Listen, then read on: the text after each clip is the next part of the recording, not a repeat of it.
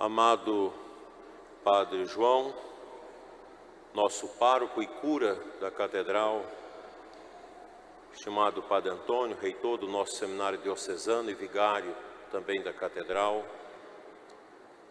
queridos filhos e filhas de Nossa Senhora da Abadia, que durante esta novena visitaram 135 famílias, 15 famílias ao dia, para rezar o terço, levar uma mensagem de fé, de esperança e de caridade. Estimados casais da Secretaria Nacional do ECC, visitantes, povo de Deus, ouvintes da Rádio Imaculada internautas. A nossa Santa Igreja Católica, deixada por nosso Senhor Jesus Cristo, celebra no dia de hoje o dogma da Assunção da Santíssima Virgem Maria ao céu. É o quarto dogma, proclamado pelo Santo Padre, o Papa Pio XII, de saudosa memória. Hoje assistia a um vídeo curto do dia da proclamação desse dogma em 1950, no dia de hoje. A Praça de São Pedro tomada. Uma alegria do povo para saudar a Virgem Maria, que agora a igreja proclama estar em corpo e alma na glória de Deus. Nossa Senhora mereceu esta graça especial de passar por uma espécie de dormição e seu corpo ter sido elevado a Deus, ao céu, com a ajuda dos anjos e com a força da Santíssima Trindade. Ela não tem o seu sepulcro neste mundo, os seus restos mortais não ficaram aqui mas acompanharam gloriosamente a sua alma arcana e pura, que agora veleja na glória de Deus, intercedendo pela Igreja e por todos nós. A Santíssima Virgem Maria, que não tem o poder de nos salvar, nem de perdoar os nossos pecados, como possui o Padre este poder mas Nossa Senhora tem um poder que nós não temos: o poder de interceder pelas almas, pela salvação dos povos, pela salvação da igreja, pela nossa salvação. Nossa Senhora, tota pulcra, toda pura, está com Deus, mas está também no nosso meio intercedendo por nós de junto da igreja celeste, onde é a sua morada, para onde nós também vamos. Ela atesta para nós com a sua assunção a glória de Deus que nos espera. Não há no, na Sagrada Escritura, no Novo Testamento, um relato da Assunção de Maria. Isso se encontra na tradição primitiva da Igreja, nos apócrifos, na prática das primeiras comunidades, que testemunharam e experimentaram esta ausência da realidade física de Nossa Senhora no nosso meio e professaram a sua realidade transfigurada, glorificada no céu. Nós podemos ver como Nossa Senhora nos ajuda a achar a chave da porta do paraíso. Se por Eva a serpente trouxe o orgulho àquele coração, bem como do seu esposo Adão, levando-os a usar mal a liberdade que Deus nos deu, há um enfraquecimento da vontade que guia a, a nossa liberdade e de um certo empanamento da inteligência para que não compreendesse a ciência do bem e do mal. A serpente soube, na sua eterna miséria, colocar no coração de Adão e Eva o seu orgulho, a sua soberba, a sua inveja contra a obra de Deus. Naquela panaceia do jardim do Éden, a humanidade tem o seu sofrimento. Ali nós fomos contaminados, ali nós fomos, de certa forma, amaldiçoados em solidariedade humana a Adão e Eva, que deixou que o mundo do mal alcançasse a humanidade. Triste realidade. Eles mereceram a expulsão do jardim do Éden. Saíram nus, se sentiram despidos diante de Deus e vagaram com toda a humanidade agora nesta escuridão como consequência do pecado. E a humanidade passa a buscar a porta aberta do jardim. Deus não deixou de amar a humanidade, pecadora, fragilizada, como nós o somos. Era preciso que se por uma mulher veio a miséria, a desobediência, uma acolhida à voz do estranho, que agora por uma mulher venha a salvação, a sabedoria, a unção, a voz do Espírito Santo.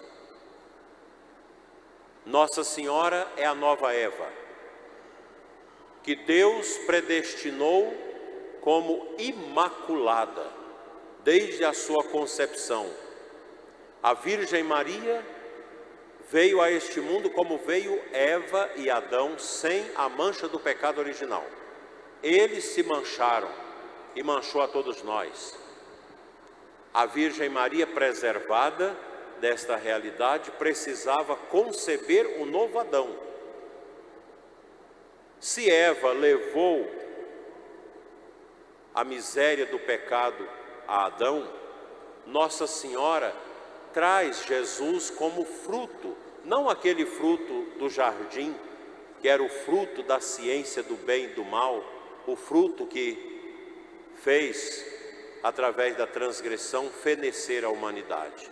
O fruto que vem de Maria, das mãos de Nossa Senhora, é o Salvador, o novo Adão, o Cristo, o esperado das nações, o príncipe da paz. E Nossa Senhora, meus irmãos, nos entrega esta chave da porta do paraíso. Esta chave é Cristo. E ela nos leva pelas mãos até Ele. Ela intercede para que nós abracemos a Cristo e busquemos a purificação de nós mesmos, para que um dia esse nosso pobre miserável corpo que vai descer à terra, possa a sua matéria se glorificar e unir ao nosso espírito no novo jardim, no jardim da glória. Deus não nos fez para este mundo. Deus não nos criou para sermos derrotados. Mas nós somos livres para aceitar a derrota. Quando nós voltamos o nosso coração às coisas do mundo, aquilo que é proibido por Deus, quando nós escutamos a serpente como voz estranha, que sibila no nosso coração, no nosso interior, inclinações sugestivas para o pecado. Assim como a serpente engana Eva e engana Adão, ela continua enganando a humanidade. Com tudo que não presta nesse mundo. Com tudo que é contrário à Sagrada Escritura. E a tarefa nossa é jamais escutar o estranho, mas escutar o divino esposo de Maria, que é o Espírito Santo, o divino. Escutar o Espírito Santo. É Ele que fala no nosso coração, no profundo de nós mesmos.